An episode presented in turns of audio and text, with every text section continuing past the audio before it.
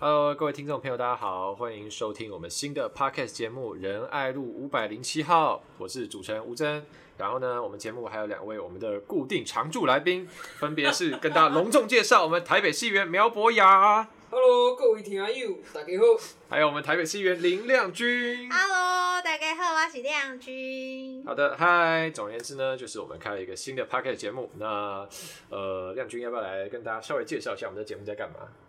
我们的节目就是 聊一些呃国家的大事与小事，还有台北市民关心的呃一些生活琐事啦。对，那还是希望说就是 一些比较轻松的呃主题，然后能够让大家开始关心一下自己的生活，还有自己的呃周边发生什么重要的事情。没错，就是呢，因为我们两位议座呢，都感到啊，其实平常在议会殿堂之上，这个质询时间实在是太有限了。但是有这么多重要的这个市政的理念跟想法啊，想要跟市民们分享，怎么办呢？所以就开个节目好了。好，所以我们呢就成立了一个 Podcast 节目，叫做《仁爱路五百零七号》。好，这个这个，请各位朋友帮我们先这个追踪订阅起来。那我们之后呢，就是每个礼拜会周更，然后一集大概就是长度半小时。那主要的主题就是会有我访问两位议员，那基本上就聊一些呃，可能当做时事啊，或者是在台北市议会里面发生的一些事情啊，或者是一些没营养的闲聊啊。对，总之大概就这样。阿妙有什么话要跟我们听众朋友说的吗？因为我以为这个节目我们只是纯粹想要商机嘞，让大家看看台北市议会内部有多么的混乱不堪。好的。不过，因为毕竟我们也是筹备了算是一年，所以在 这一年当中，真的发生了太多太多事情。那节目走向严肃化。我想就看大家捧不捧场。说到这个混乱，我觉得，嗯，就我们议会可能有时候觉得很混乱，但我觉得。跟市政府比起来，可能还是哦，当然，这个有点望尘莫及了。是什么都是混乱，没错。因为讲到这个混乱，最近台北市其实就是有一个政策，还引起大家蛮多的关注跟讨论，就是这个在公园呢，台北市最近挑了六座呃很热门的公园，分别是大安森林公园，然后这个花博园区公园。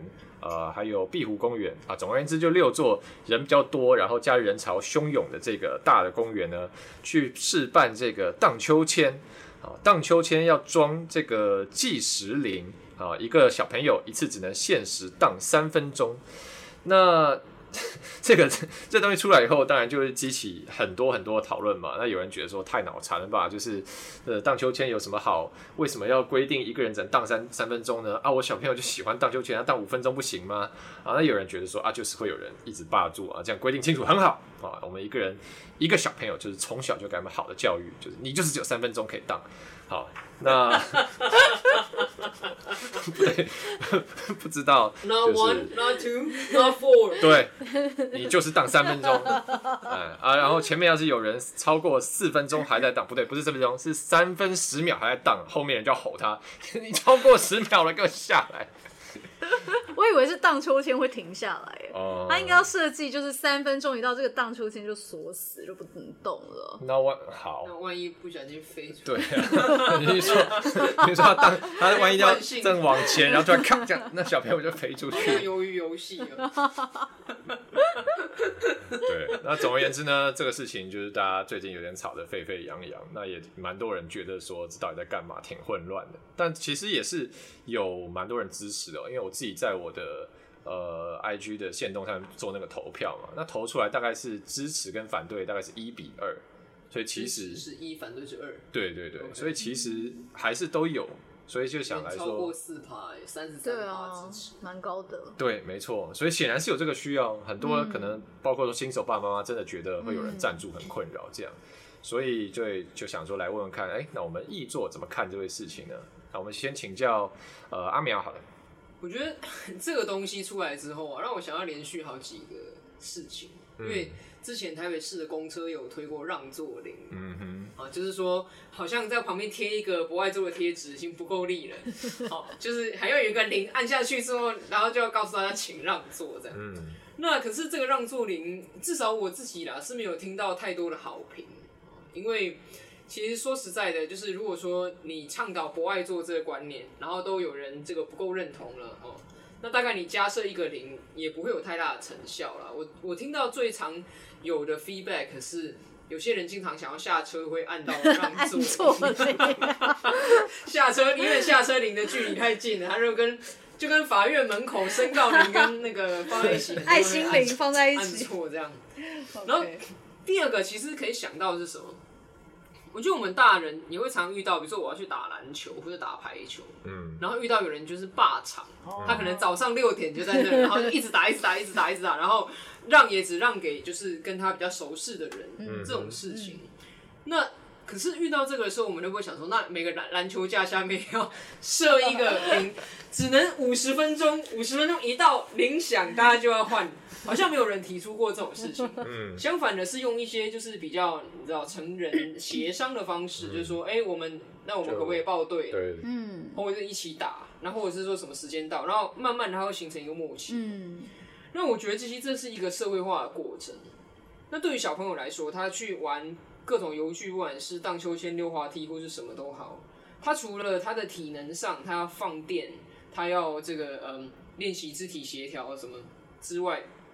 社会化的过程是很重要，他怎么样学习跟别人合作，怎么协调，或者是怎么样去处理遇到冲突的时候，他要怎么？像我就有一个很很大的遗憾，就是因为我小时候是一个很孤僻的小孩，嗯，所以呢，我非常不会处理冲突，因为我只有自己一个人啊，是要跟谁冲突？所以我我我我我六岁的时候才有妹妹，就是我妹妹才出生，所以在我零到六岁的时候，我是一个人。然后我在幼稚园大班的时候呢，我遇到了一个，就是我得到了一个法定传染病，叫做猩红热，所以我不能去上学，所以我从小就是一个人，在我社会化的过程当中，我就少了很多种的体验，所以导致我现在个性就是古怪又孤僻，很难交朋友。不，这时候我应该说嗯吗？还是 不会啦，没有关系，我知道人这么好，会，你我分辨不出来，因为我没有社会化。所以你说三分钟，然后就响铃，然后响铃的时候啊，你要下来了。这种当然它很方便，我觉得支持他的人就是因为支持他方便，嗯，因为很简单，嗯，简单暴力纯粹。可是相反的，我觉得可能就流失了一些些让小朋友去学会比较复杂与人互动方式的机会。当然这是一种取舍啦，嗯，那只是我们台北市现在做这样。会不会以后这个公厕也有出现让厕铃？进去之后，哇，关门立刻开始倒数五分钟，时间到，警铃大作，就好紧张哦。提醒你太久了哦，还有人在排队。这样应该会不想用公厕了。对啦，反正这个是一个比较粗浅的想法。不过我觉得这本来就是很多个角度可以去思考，因为。荡秋千这件事情真的不是只有表面上看起来说体能，然后大家开心这么简单。嗯嗯，哎、欸，说而且说起这个不就是说这个铃啊，因为其实我也是最近因为这个荡秋千的计时铃，然后特别想啊，之前他也是不是要弄公车的博爱座让座铃吗？我还特别跑去问说，那个就是公运处的的人就问说啊，你们那个让座铃现在推的怎样？他就偷偷跟我说。都没有人在按，哦，他们有统计有有有谁在按啊？对，他们就是我不知道他们是怎么样去做那个就是 feedback 的统计，但是他们就说其实没什么人在用，但是他们也不好意思拆掉，嗯、就至少它不会因为淋到雨就坏掉。哦、对，现在铃已经坏掉。对，对对，现在已经有一些零坏掉。但讲回来了，就是因为我也看到有一种意见是说，呃，当然。很多家长也知道说，哎、小朋友世界有一个他们的文化，然后其实小朋友自己会学习怎么跟其他小朋友互动。但问题是在于，有一些家长他就是会很宠爱他的小孩，哦，然后可能例如说他看他小孩在荡得很开心，他就是在旁边就一直护着他的小孩，然后旁边后面有人在排队，他也不管，然后说啊，我的小孩就正在正在荡啊，你就等他荡完再说，这样就是反而是可能这样比较。呃，比较执着的家长会造成其他人困扰，所以也有一种声音是觉得说，哎，像现在那政府出来把这个规矩定好，哦，就是呃，这个反正一个一个人就是当三分钟，然后时间到了换人。那如果现场大家都很互相礼让，然后也说，哎、欸，你玩久一点没关系，那也很好啊。就是就后面人也不会真的那么靠背。但如果有人不愿意遵守这个互动礼节的时候，那就有一套，总是有一套规矩可以拿出来讲。不然他现在就是一直霸着，你好像也不能说什么。那亮君怎么看呢？嗯，我其实这个政策一出来的时候，我我那时候内心是想说，哎、那我小时候玩荡秋千的时候，到底都 都怎么样跟人家抢秋千的？我说可能是以前好像没有这种状况，就是说小朋友彼此之间，譬如说看到前面那个小朋友就。玩太久的话，那我可能就去玩，就去玩溜滑梯啊，去玩摇摇马，然后玩完再回来这样子。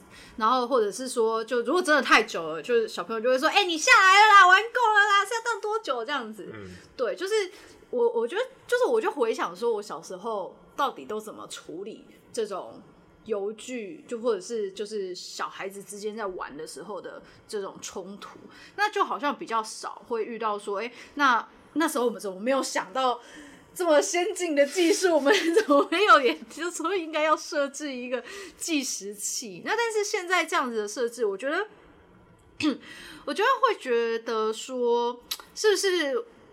嗯，现在大家比较希望有一个外在的规则去激发大家对于，就是说，呃。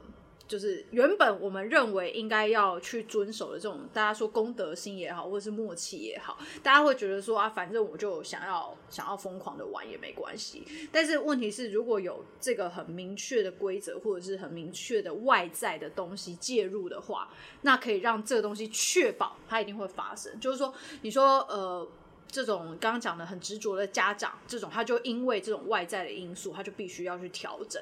他就要放弃，说好不行，小朋友就不能玩。可是我觉得这件事情，就是到底是好还是不好，其实我打上一个很大的问号。因为我会觉得说，这东西其实是人跟人之间彼此的互动。像刚刚阿苗有讲到说，这个其实我们都要不断的去学习跟沟通，就是说这个。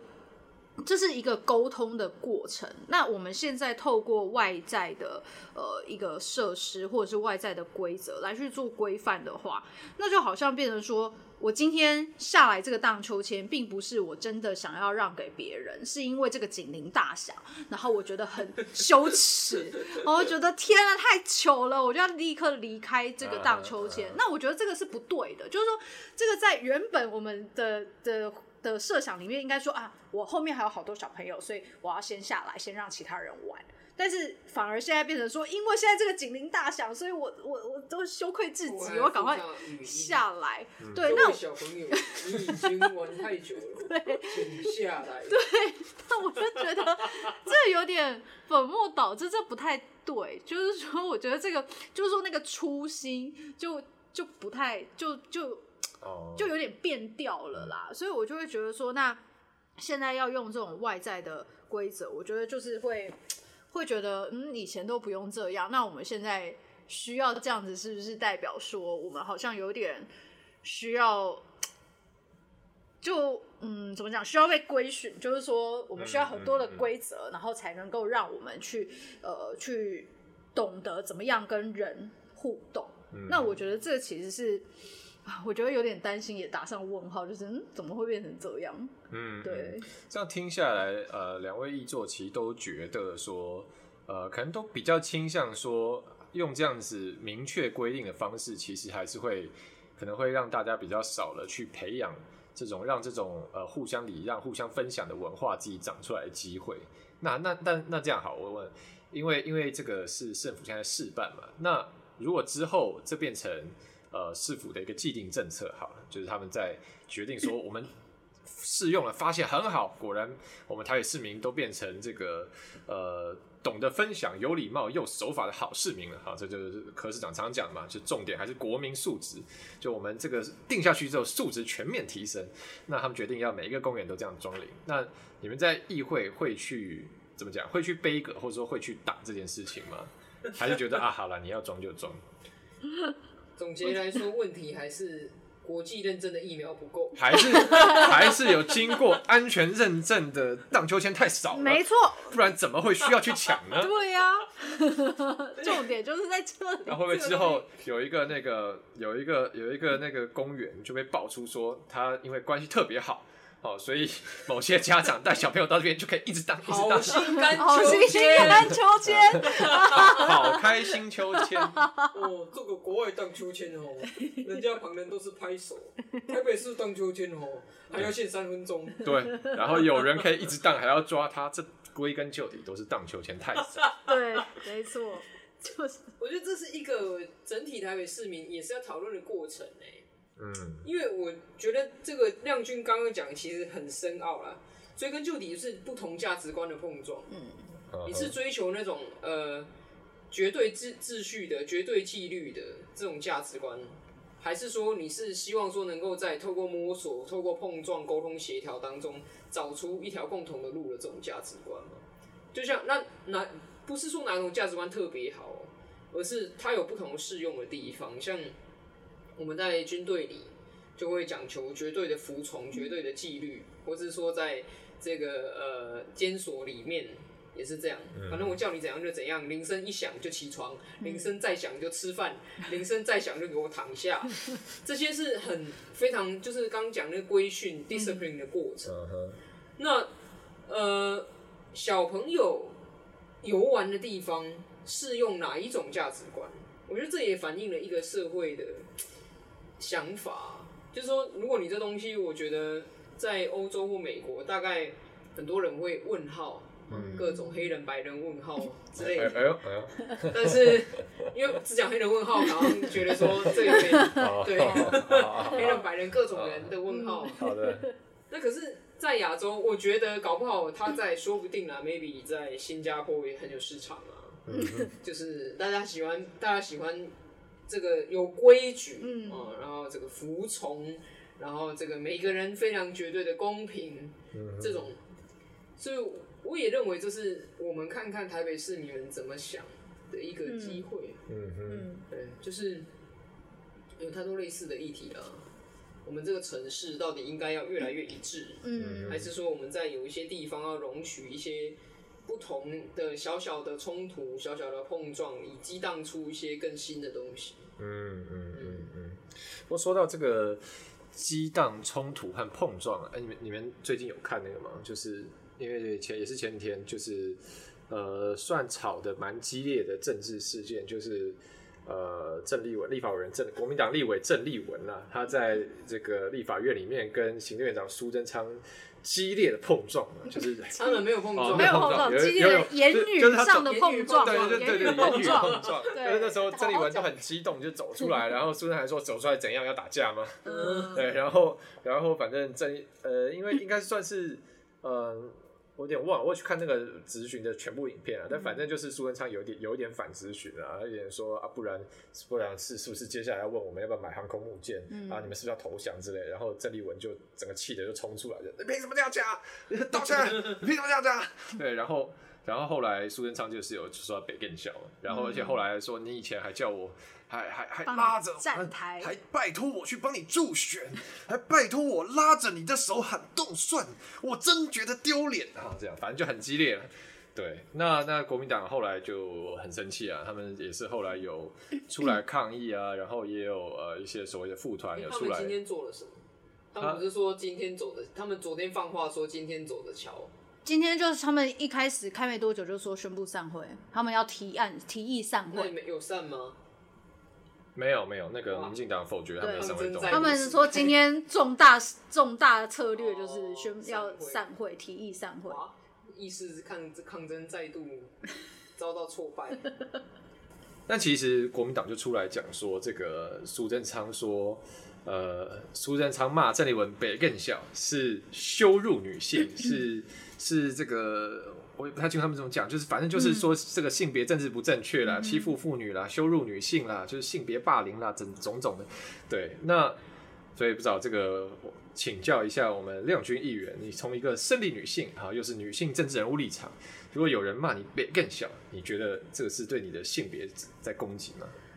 北更小这个词啊。他听起来教台语，对，他听起来就是。应该说，他的解释是有点像是呃不知廉耻、不知羞耻的意思。嗯，所以他对那，所以你说他有没有带有性别的含义在里面？我是认为没有的。当然，我不确定这个语言发展的脉络是不是曾经有性别的意义在里面。但是，就我我如果有人这样骂我的话，我并不代表他特别针对。女性，嗯，来来去，因为我们也可以讲男生北更小，对啊，对啊，对啊，所以北更小这个东西就，就我我是觉得他没有特别的性别意识啊。那当然就是说，大家他们不太会讲。不熟悉这个语言，你说对，说国民党不知道台语，就是哎觉得嗯这个就对女生骂就会生气这样子。如果他们有看一些就是呃乡土剧好了，其实里面也蛮多就是男女的互骂，没更小，你讲你来叫没更小，就是那那个那个是一个那个是一个好像很蛮通用的。对啊，我上次去上公视台语台，我学到一句，那是叫做。大明星，大明星，对，大明星是什么意思？厚脸皮，厚脸皮，那跟北更小有像吗？不一样，不一样，不一样。厚脸皮跟不知羞耻，我觉得，所以北更小还是比较强烈。对，北更小非常强烈。然后对，他是一个很骂蛮重。对，好好好，那我们所以国民党应该要男男女女的出来抗。对啊，就只有女性出来。还是国民党的男委员切割说没有，这是骂你的女委员。所以要自己有自己新的定义。但我觉得这个其实啊，硬要硬就是我觉得有点硬牵关系，但其实跟刚刚讲的有一点点像，就是所谓的这个互动之间的文化要怎么形成，因为像。呃，可能过去比较传统的这个所谓，因为会觉得说立法院就是监督行政院嘛，啊、这个那其实行政官员官员在受质询，这个是宪法赋予他们的义务，好、所以你应该要好好的回应。那所以像像过去比较传统的政治上会觉得说，哎，官员你官员就是不能。不，你不应该去回去骂立委，或者是你不可以反质询。那就算立委有时候对你讲了一些比较激烈的言辞，或他骂你骂得很激烈，他就是说你你这乱讲一通鬼扯胡扯下台这样，那你也不可以情绪失控骂回去。嗯，对。但现在我觉得好像比较常会常看到，就是大家也很直接，反正你你你讲我很难听，然后我们就是互呛回去这样子。那亮君觉得呢？就是呃，因为你也是议员嘛，那如果今天。呃，可能你在质询台上也跟市市府的这个行政首长、局长好了，两边也呛起来，然后，然后局长这样说啊，你这个议员实在太北更小了，你会不会气得拍桌 道歉下台？凭什么这样讲？我应该会要求主席才是，就时间暂停，因为确实就是说，在质询的过程，有些当然有时候会到。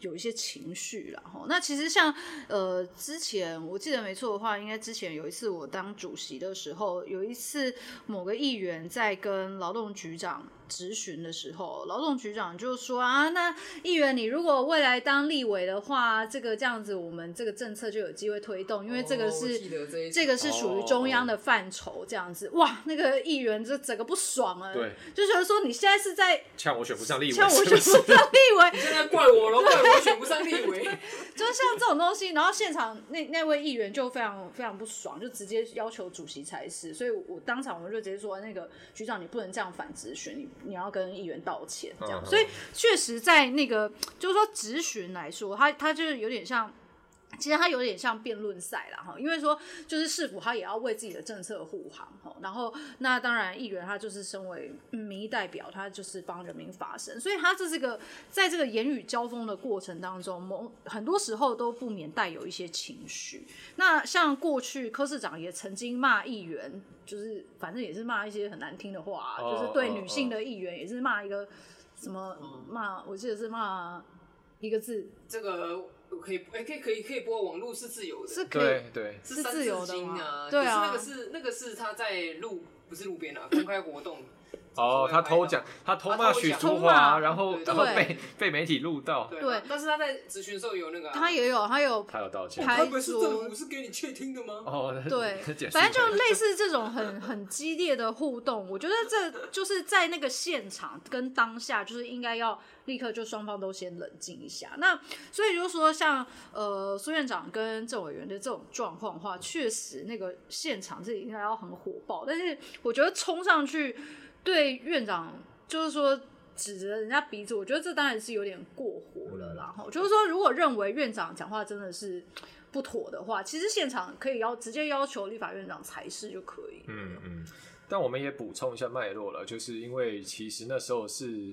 呃，就是苏院长为什么后来那么生气，是因为郑丽文那时候指控说蔡英文会不会第一个投降，嗯、然后那你苏贞昌会不会投降啊？如果中国真的打来，你要用扫把来打中国吗？还是怎样？反正就是就是蛮蛮质疑到整个政府就在保卫国家这一块了。就是说，我觉得政委员的问法，就是因为通常我们在质询的时候是针对政策，那如果像政委员的这种问法，就已经很敏，就是很针对。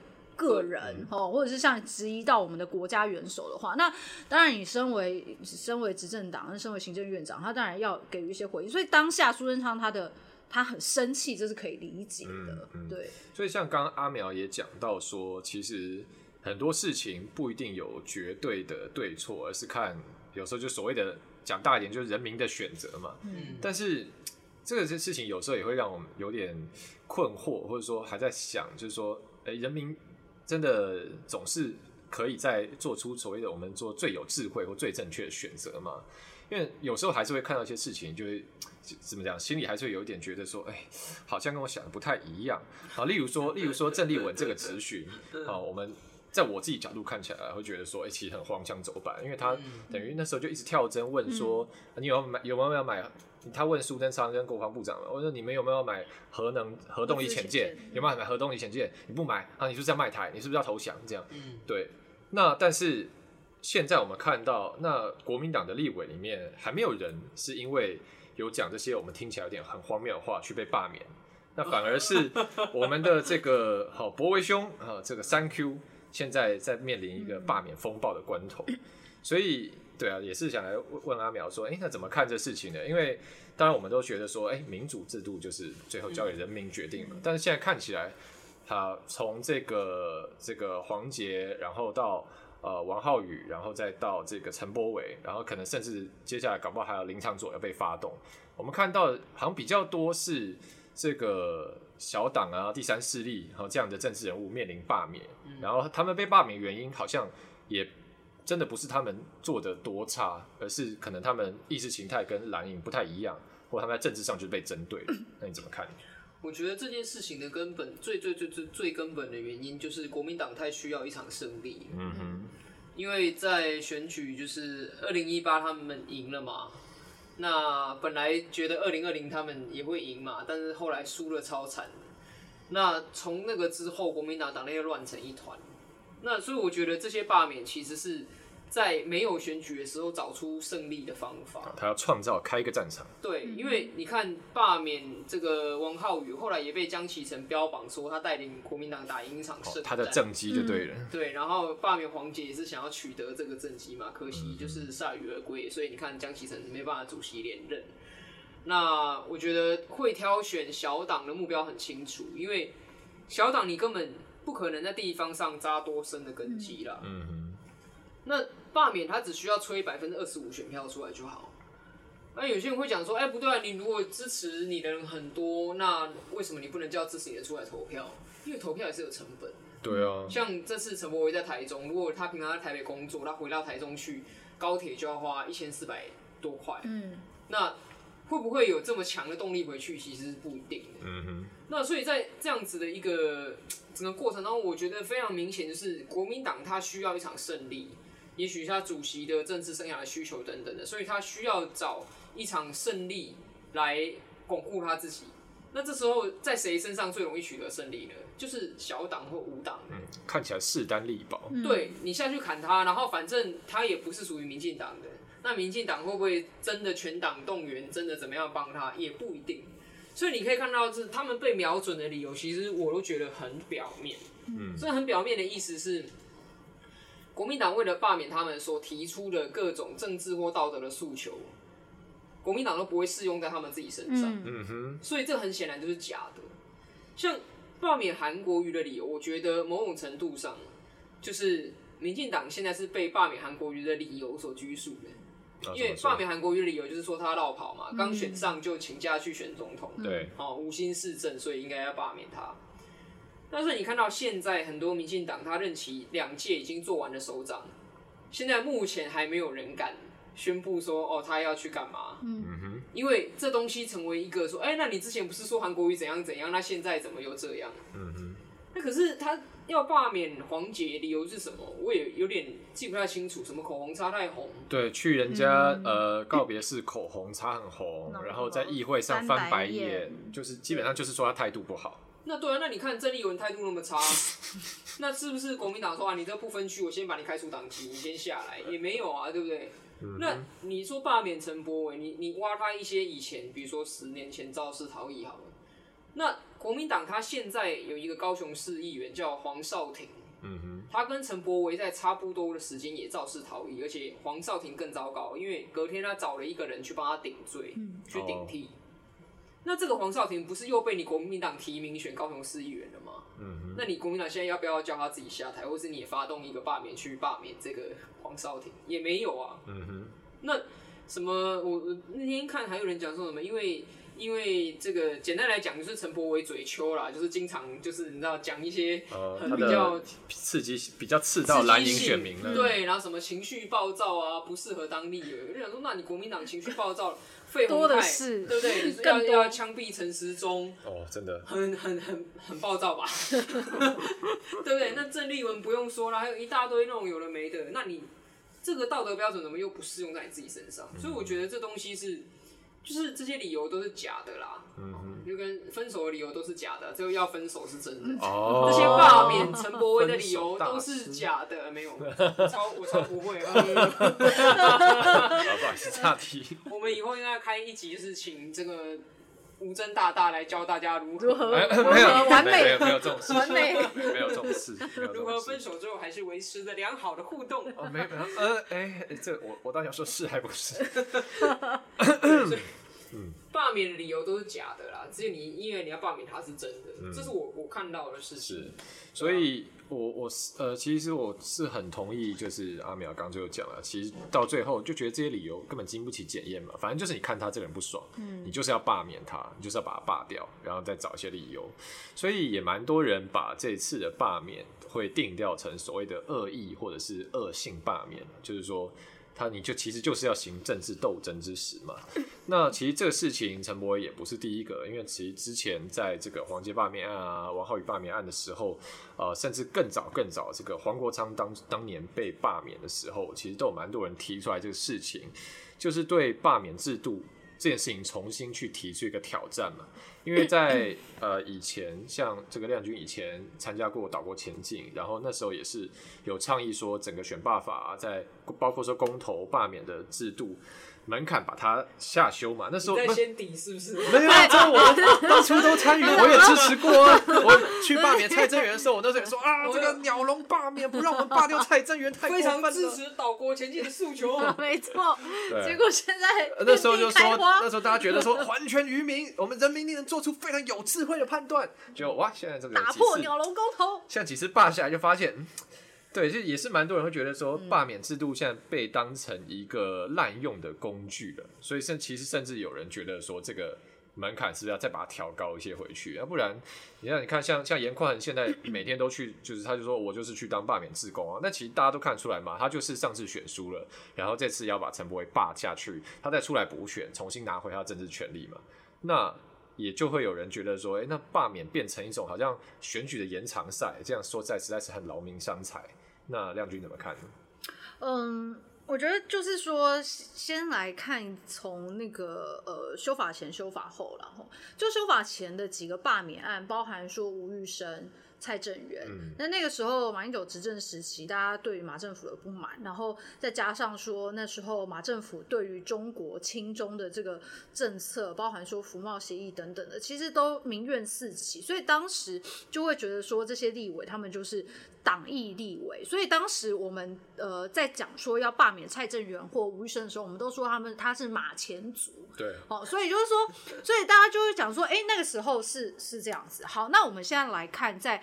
在这之后一连串的罢免案，包含说黄国昌、王浩宇、黄杰，再到这次陈柏伟，甚至现在林昶佐的罢免案也还在进行中。那这几个案子看下来，你说这些这几个人，他到底他到底实际上就是说他做了哪一个对，不管是对民众也好，或者是对台湾也好，真正卖台的事情，或者是背离民意的事情，老实说，你要你要去讲，几乎讲不太。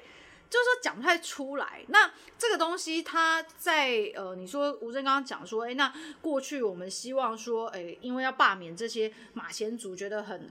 门槛很高，然后所以后来修法之后，反而结果现在这些罢免案感觉遍地开花，那是不是变成一个选举的延长赛？那我会觉得说，这其实是测试，就是说台湾人的智慧跟民主的考验。